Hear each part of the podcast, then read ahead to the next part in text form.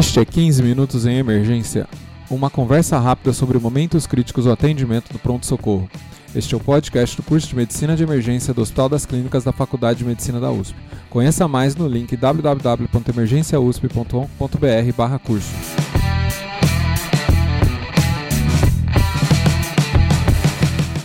Sou o Dr. Júnior Marquini está aqui comigo o Dr. Rodrigo Brandão. Ele é supervisor do PSM e da Residência de Medicina de Emergência. Este é o episódio 70. Tudo bem, Rodrigo? Tudo ótimo, Júnior. Então, nesse episódio, vamos falar de síndrome hepatorrenal. Rodrigo, é, esse, esse paciente cirrótico que faz múltiplas internações na, no pronto-socorro, ou talvez está vindo na sua é, primeira descompensação, como é que eu faço essa suspeita? Ou eu tenho que pedir, sempre eu tenho que ver a creatinina em todo paciente? Ou... Não, o paciente que. Você vai fazer creatinina é, rotineiramente em pacientes cirróticos em retornos ambulatoriais. A grande maioria dos pacientes que chegam com síndrome hepatorrenal ou suspeita de síndrome hepatorrenal no nosso departamento de emergência vêm encaminhados por conta de achado laboratorial. E daí vem, alguns deles são só hipovolemia, que você. Aliás, a grande maioria são só hipovolemia que você melhora com, com isso. Alguns pacientes entram dentro do contexto de outras coisas, porque até uma síndrome hepatorrenal viral, uma insuficiência renal que vai dar sintoma, eh, vai um longo caminho. Então, o que, que, qual que é a circunstância fora daquele paciente que é o achado do exame ambulatorial? Vem aquele paciente que vem com algum sintoma, uh, uh, uh, algum sintoma e alguma complicação. Ele fez, por exemplo, dor abdominal, vai no PS. No paciente cirrótico que tem ascite no pronto-socorro, faz parte ver a função renal de todo mundo. Ou às vezes aquele paciente vem por uma sepse por outra coisa. Então eles vêm com outra, ou eles vêm encaminhado pelo achado de exame laboratorial para nós, ou eles vêm no contexto de, de alguma infecção, ou PBE, outras uh, circunstâncias, e daí você verifica que ele também tem síndrome hepatorrenal. Alguma queixa abdominal, distensão abdominal, dor? Olha, Confusão, ele vem pela encefalopatia. Encefalopatia. Encefalopatia, você sempre vai checar a função renal do paciente e às vezes você vê que ele está com disfunção renal associada. Olha, por exemplo, quando você teve os critérios originais de síndrome hepatorrenal, você descartava infecção como se tem infecção não é hepatorrenal, é infecção causando lesão renal.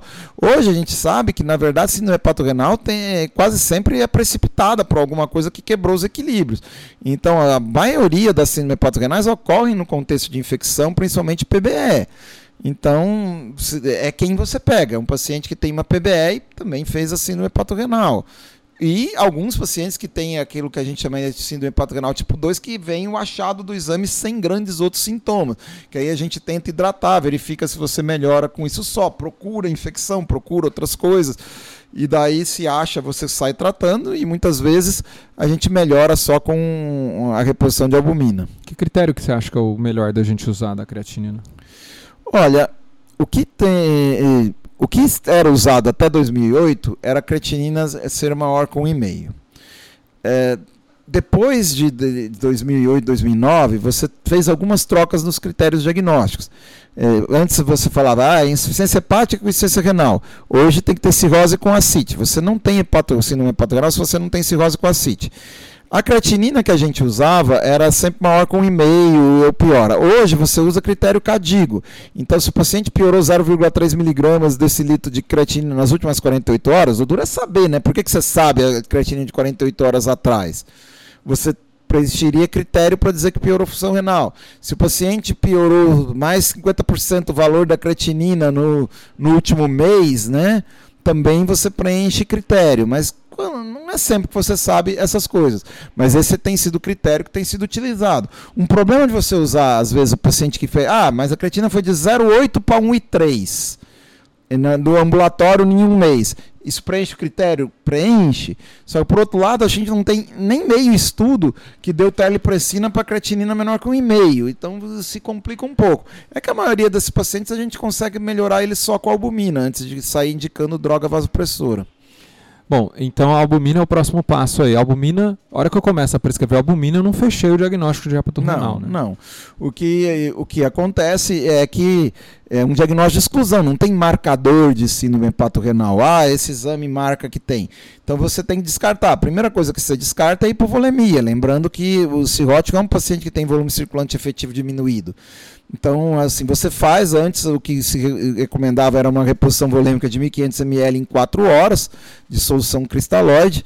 Hoje isso mudou porque é relativamente ineficaz a reposição com solução cristalóide para o hepatopata, de 1 grama por quilo até um máximo de 100 gramas, né, que daria 10 frascos de, de albumina endovenosa, cada frasco é de 20%, 50 ml, dá 10 gramas. Então você repõe uma grama por quilo num dia e uma grama por quilo no outro dia. Por que, que é muito mais eficaz? Se você dá 1000 ml de solução cristalóide é, 0,9%, você vai manter 300 ml disso no vaso com uma duração de efeito hemodinâmico de hora.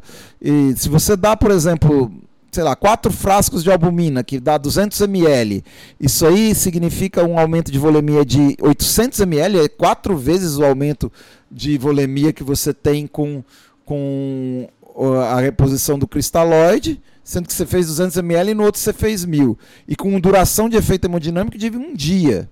E aí você faz isso por dois dias. Se você não recuperou a função renal, não era hipovolemia. Ou se era hipovolemia, foi hipovolemia, porque já virou necrose tubular aguda. E você vai descartar outras coisas. Por isso tem urina para você verificar se tem proteinúria, sinais de uma glomerulonefrite. Você faz ultrassom, tira medicações potencialmente nefrotóxicas. É um diagnóstico de exclusão. Rodrigo, o que acontece quando tem aquele esquema é, relacionado à peritonite bacteriana espontânea de primeiro e terceiro dia e você também faz a indicação da.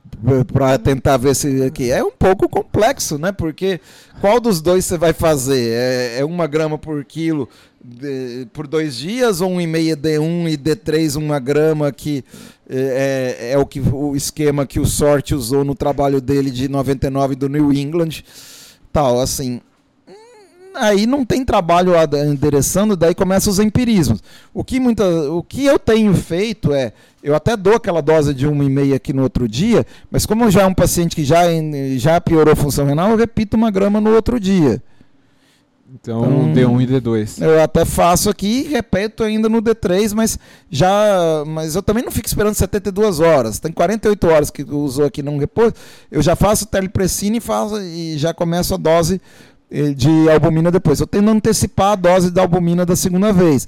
Só que verdade seja dita aqui, isso é empirismo, né? não é algo com uma grande validação, mas duvido que você consiga validar esse tipo de conduta exceto. Vai depender muito mais do seu raciocínio clínico, do seu e do que você acha do que de alguma outra coisa. Bom, então é, saindo dessa questão aí mais difícil de, de responder, a gente completa a dose, as, os dois dias de dose de albumina e não tem resposta. Como é que define não tem resposta? Melhorou 0,1, 0,2 de creatinina? Isso é não ter resposta? O que, que Você é o... quer que a creatinina volte para o que era antes ou que você quer que volte para um e-mail. Se você não tem isso, você indica droga vasoconstritora, tipo e, terlipressina. E, e, chama, nessa hora você chamou de Você chama de síndrome hepatorrenal. Embora, por exemplo, a gente teve uma tese de doutorado que foi feita aqui dentro da disciplina lá, que a gente dosava inigal urinário desses pacientes. Inigal urinário é uma proteína tubular. Se tem inigal urinário aumentado, em teoria isso é decrose tubular aguda, não é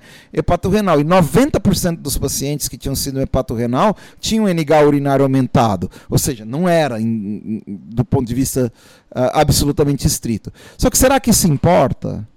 O próprio cara que fez a teste, talvez isso não importe, talvez a mecânica de, lesão renal aguda no paciente cirrótico implique em você dar vaso, vasoconstritor e albumina. Né? Então, o paciente não respondeu albumina e fica naquela dúvida NTA tal, eh, e, e NTA ou hepato renal, talvez tenha benefício com telepressina e albumina mesmo assim.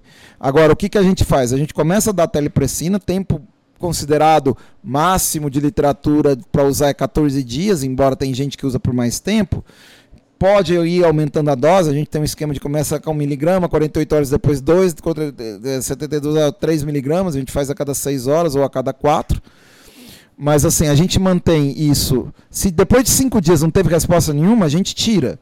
Se teve alguma resposta, mas não foi resposta completa, a gente mantém até 14 dias ou até creatinina ficar menor com e-mail, que é o que a literatura fala. Ou, se a gente vai usar o critério mais estrito cadigo, até voltar ao que era antes da, da piora. E junto com a terlipressina, eu, eu acho que Albumina. tem que dar albumina, né? Porque às É. vezes parece que fica meio batido aí. Não, a, a- a albumina é super importante antes do diagnóstico e depois esquece de É, dar. você só usa dose menor, né? Porque não dá para você ficar aumentando a volemia do paciente eh, vários litros por dia, todos os dias. Então, a gente faz, na verdade, do 20 a 40 gramas de albumina por dia depois que começa a terlipressina. Ô Rodrigo, é, isso tudo sobre síndrome hepato-renal é um capítulo específico do nosso livro de emergência. Sim, a gente separa a, a- cirrose em vários tópicos, né? Tem encefalopatia hepática, tem um capítulo que teve novas novidades, eh, algumas novidades, daí eh, tem um capítulo de PBE, tem um capítulo de hemorragia varicose está no capítulo de hemorragia digestiva alta. E tem um capítulo específico de ascite, que daí aborda todas as causas de ascite, não só de cirrose, e tem um capítulo de síndrome hepatorrenal. É um capítulo que o Dr. Rafael Ximenes escreveu parte, eu escrevi parte, a gente adaptou o que é o nosso protocolo institucional, que a gente vai subindo a dose da terlipressina, né? É, algo que ele fez no- no- no- nos trabalhos científicos hoje. O Rafael Ximenes provavelmente é um dos caras que mais sabe síndrome hepatorrenal no mundo hoje. Temos algoritmos novos, a gente teve aquela diretriz ampla lá da, da, Euro, da European Association Study of Liver Disease ali, que começou com o critério da CL de ACLF, Acute on Chronic Liver Failure, que a gente acrescentou no capítulo de hepatites graves, já é outro capítulo. Mas está no nosso livro. Nosso livro está saindo agora, né? Foi impresso, o que? Faz duas semanas? Duas semanas que foi Duas semanas. impresso aqui. Tá vendendo rápido, né? A Marília já, pe- a Manoli pediu pra gente rever hoje se tinha algum erro, assim, eu tenho que entregar isso até 4 da tarde. Se tem alguma correção, tem correções mínimas só. Para às vezes assim um sinal que ficou trocado tal, para já reimprimir de novo. Já terminaram 3 mil exemplares na- nas primeiras duas semanas. Ô, Rodrigo, eu queria puxar um pouco a cortina aqui do processo. Como que é começar esse processo, fazer um capítulo novo, é, os coautores? Ah, é um processo, sim. Você. E olha, no começo das primeiras edições as pessoas tinham mais entusiasmo em crescer. É que agora a gente tem os nossos residentes de emergência sempre estão entusiasmados em escrever. Só que é um processo, porque tem que existir alguma homogeneidade. Então você dá um capítulo um capítulo base, mas eu te falo, é muito difícil o autor escrever do jeito que o editor quer que seja, uh, uh, de forma homogênea. Então ele vai para outro lado, às vezes ele, ele, às vezes ele vai na mosca no que exatamente que quer. Mas às vezes a gente tem que mudar um pouquinho isso e tornar lá, colocar sessão. Eu sempre gosto de colocar uma sessão no final de internação, indicação de terapia intensiva, segmento, quem que eu interno, quem que quem que eu ponho em terapia intensiva, quem que eu faço o segmento posterior. E isso, muitas vezes, a gente tem que adaptar no capítulo. E outra coisa, a gente tem feito que, muita questão de, de algoritmo. Aquela coisa assim, é, eu falo assim, é no mínimo um algoritmo para cada capítulo. Ah, mas esse capítulo não cabe muito bem ao algoritmo, vai dar, tem que dar um jeito de ter. E precisa ter tabelas, precisa assim, muita gente aprende mais com tabela. Eu não gosto muito de tabela, mas faço questão de sempre colocar tabelas no, no, livro, porque tem pessoas que aprendem melhor com a tabela. Ah, mas a informação que está na tabela está no texto também. Sim, mas aí é duas estratégias de você, uh, de você aprender. E com tudo isso, o livro ficou maior, né? A gente vai ter que rever até para próximas edições, só que ficou melhor também. Eu acho que o livro está muito mais completo do que em outras edições. Acho que outra, outro processo interessante, né? A gente basicamente já começou a fazer para a 16 edição, que é coletar tudo que está sendo, Sim. tudo que está saindo de publicação para é, cada capítulo. Assim, você já começou a colocar, às vezes, mas precisa engajamento mantido. Então a gente deixa as pastas de cada área que a gente vai falar. Sai um artigo novo, se você for depois e lembrar, você está no seu computador, está lá no Dropbox, põe já na pastinha, é de distúrbio ácido básico, põe lá na pastinha lá, para na hora que a gente for escrever e rever o capítulo, ver se o que está nesse artigo novo está contemplado, se acrescenta, ou se é um artigo que, na verdade, é mais do mesmo e não vai ter coisas. Muitas ideias a gente tem nesse artigo. Às vezes nem é um artigo original, às vezes é um artigo de revisão, daí você vê que eles abordaram uma coisa um pouquinho diferente do que a gente e, na verdade, é uma boa ideia e pode ajudar as pessoas a aprenderem mais. É um processo. É um processo que a gente agradece muito todos os autores que participam, mas envolve muito aquela questão do editor. Muitas vezes, assim, a gente até pede desculpa de vez em quando aos autores, mas a gente tem que mudar um pouco para criar uma, o capítulo, para criar aquela coisa mais homogênea e transformar o conhecimento para não ser só aquele texto corrido. Tem que ter tabela, tem que ter algoritmo, tem que ter outras coisas que facilitem o leitor. Rodrigo, essa 15 edição está muito caprichada, né? Eu acho que a 14 tá. a gente já tinha um certo um orgulho, né? A gente estava feliz com ela, mas acho que ficou melhor ainda. Oh, sim, e o que aconteceu com a 14 quarta, a 14 quarta edição fez metade, assim, a 13 terceira foi a edição da transição, né? A 14 quarta eh, edição foi a edição que a gente melhorou e consertou os defeitos da 13 terceira, que a 13 terceira começou uma abordagem hum, mais direta de certas coisas, mudou assim, colocou aquela coisa de quem que precisa internar, quem que precisa seguir, mas perdeu um pouquinho de, de, de em outras coisas, mas foi uma edição mais para o emergencista, a 13 terceira, na 14 quarta a gente combinou o eruditismo com, com, com isso, só que eh, o Covid nos atrapalhou muito na, na 14 edição. Aquilo que era para a gente ter feito uma revisão ali, a gente teve que fechar, todo mundo ir para o Covid, gráfica vai fechar, não dá tempo de revisar, termina é logo, verdade. senão você não consegue imprimir.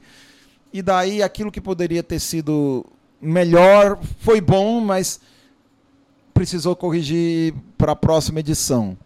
E a única coisa é que vamos ter que rever o tamanho, não dá para ser maior do que o que já foi. Passar parte dos capítulos para online, dessa vez de verdade, que a gente falou que ia fazer isso na 15 mas vai deixar para a 16 É, eu acho que tem alguns conteúdos que talvez vão perdendo a relevância, né? Espero que um dia seja Covid, né? É, é o Covid, assim, quando terminamos o capítulo, eu olhei e as pessoas reclamam, mas o capítulo do Covid tá, tá ruim da 15 É, foi publicado em março, né? Em março é, e para aqui tá totalmente diferente do que era do, aqui. Não fala nada de, de corticoide, não fala nada das não, coisas. Não o, o mundo passou, né? Só que depois, quando terminamos o capítulo do, do, do Covid, eu olhei.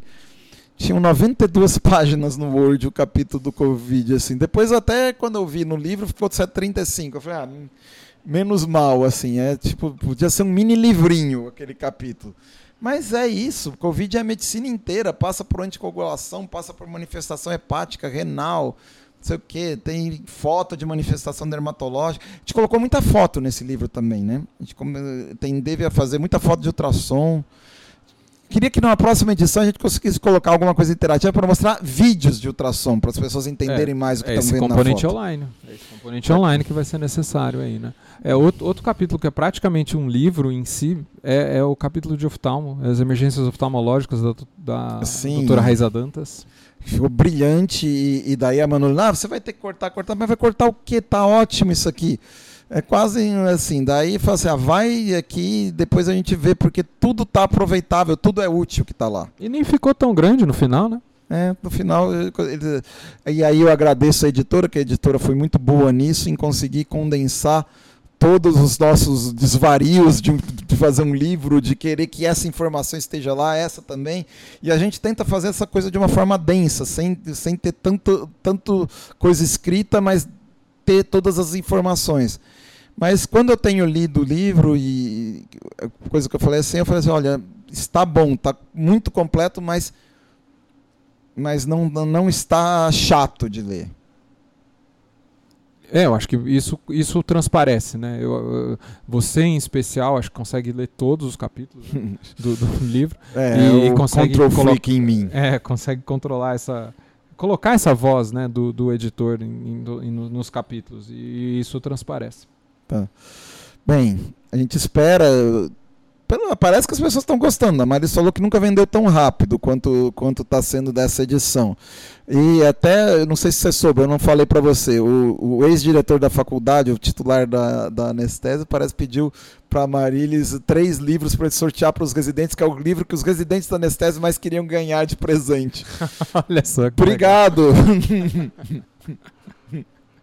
é um orgulho, se, se realmente isso é fato ou se foi algo que a Marilis falou sem tanta propriedade, mas acho que foi, se ela me falou.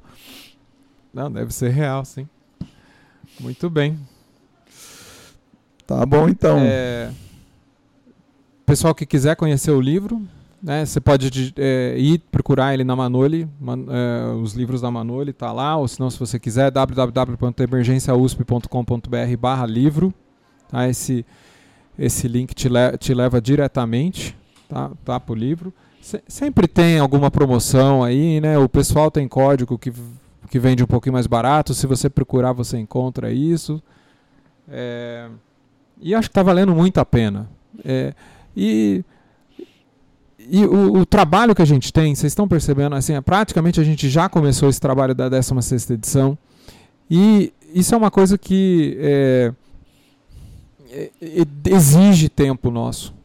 Não é, não é, não é automático, não é pouco tempo que usa para fazer essas, essas atualizações desses, desses livros. E, e eu acho que isso, a gente pede que isso é, seja valorizado. Né? Eu acho que é, o livro não é super caro. Né? Se você comparar aí qualquer é, livro fora do, do Brasil, aí, um, os, os, livros americanos costumam ser é, um preço muito diferente dos livros dos preços que são praticados no Brasil. E o nosso não é nenhuma exceção aí na, de, disto. É, não, tem, não é nada demais o preço do livro. Eu acho que e, é, Sim, é pira, piratear. É, é, tem as versões piratas. Daqui seis meses tem, assim. Acaba desvalorizando o trabalho do, do autor e cada vez mais as pessoas vão começar a fazer menos. Então tem um efeito colateral aqui perigoso quando nisso. Assim. Eu sei que todo mundo. Conhecimento para todos de graça, mas assim. As pessoas usaram tempo para fazer isso também, né? Essa era a mensagem. Um abraço e até outra vez. Muito obrigado, pessoal, e até a próxima.